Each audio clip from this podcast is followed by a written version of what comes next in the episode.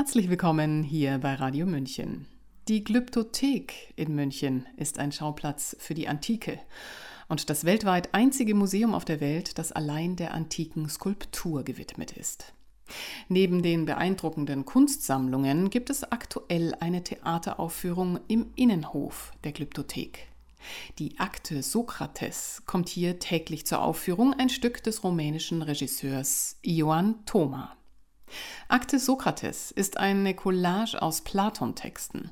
Und wer jetzt an hochgestochene oder staubtrockene philosophische Texte denkt, der wird eines Besseren belehrt. Auf dem Weg zur Wahrheitssuche inszeniert Thoma in drei Runden, einem Boxkampf gleich, ein detektivisches Frage-Antwort-Spiel.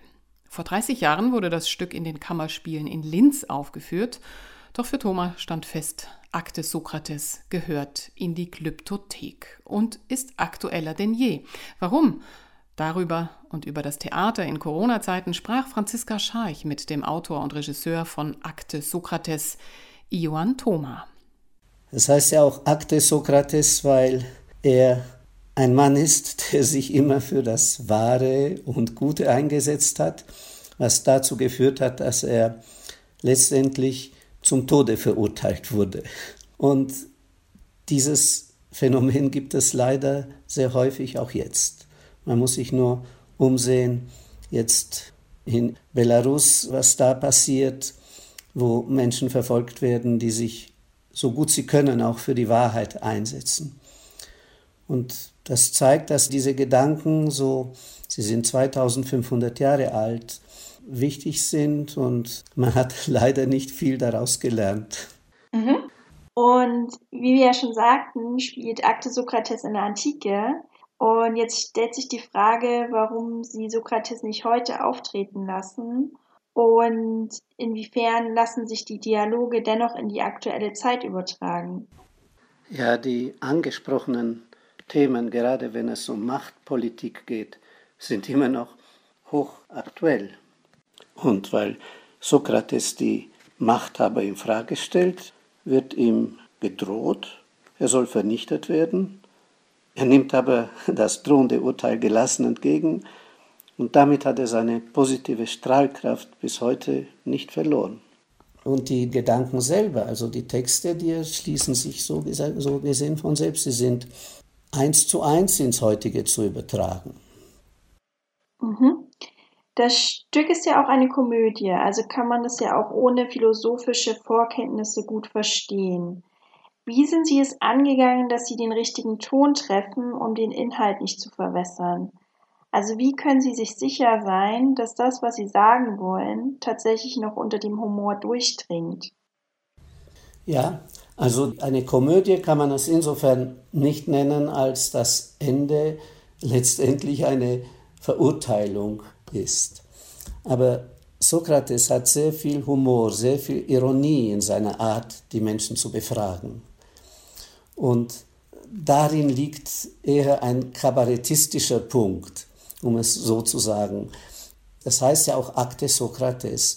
Und das ist eine, sagen wir, Gerichtsakte gewissermaßen. Die drei Dialoge, die wir spielen, die sind sinnbildlich für die Art, wie Sokrates die Leute befragt, ihnen beweist, dass sie nichts wissen und sich damit Feinde macht. Und das ist eben nicht ohne Humor. Er macht das sein Leben lang und ich glaube, ohne dass er es ironisch und mit Humor gemacht hätte, hätte er das Ganze nicht so gut ertragen. Das heißt, daraus ergibt sich der Witz in den Dialogen. Aber die Ernsthaftigkeit der Sache, die ist eigentlich das Prägende.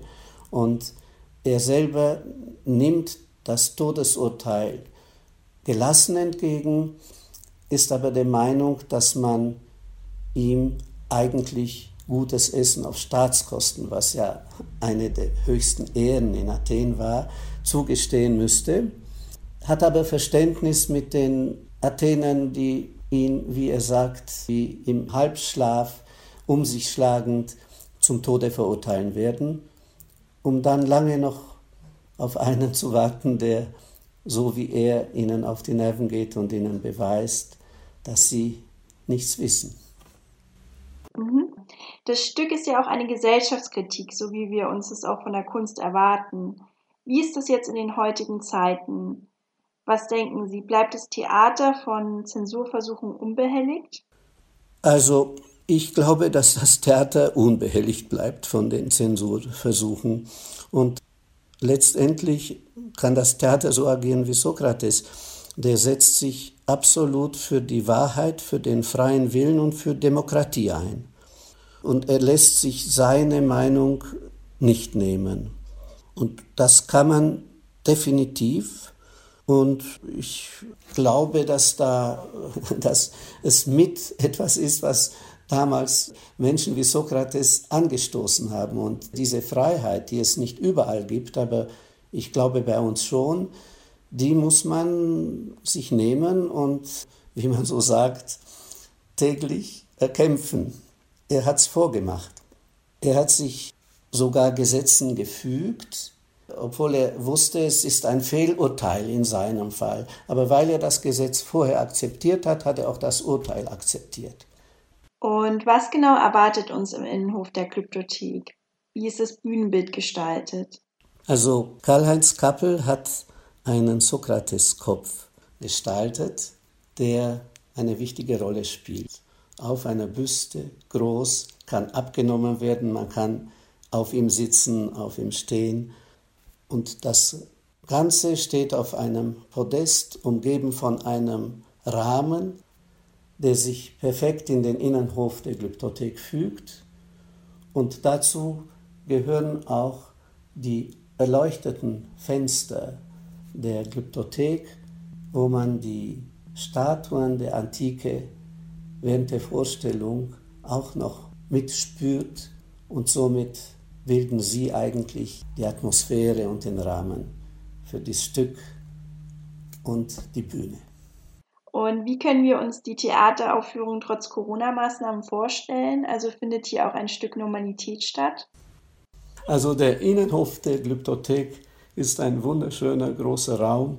Man kann an Tischen sitzen, die weit genug voneinander entfernt sind und dabei einen Schluck Wein oder Wasser trinken und so in Ruhe die Vorstellung erleben. Masken sind nicht notwendig im Moment. Iwan Thoma war das, der Regisseur und Autor von Akte Sokrates. Diese Zeitreise in die Antike erfordert übrigens keinerlei philosophische Vorkenntnisse und wird noch bis zum 15. Juli täglich um 20 Uhr im Innenhof der Münchner Glyptothek inszeniert. Nur bei Regen oder zu hoher Inzidenzzahlen fallen die Vorstellungen aus. Weitere Infos finden Sie auf der Homepage der Glyptothek unter www.antike-am-königsplatz.mwn.de. Zukünftig sind laut Thoma noch weitere Vorstellungen an anderen Orten geplant.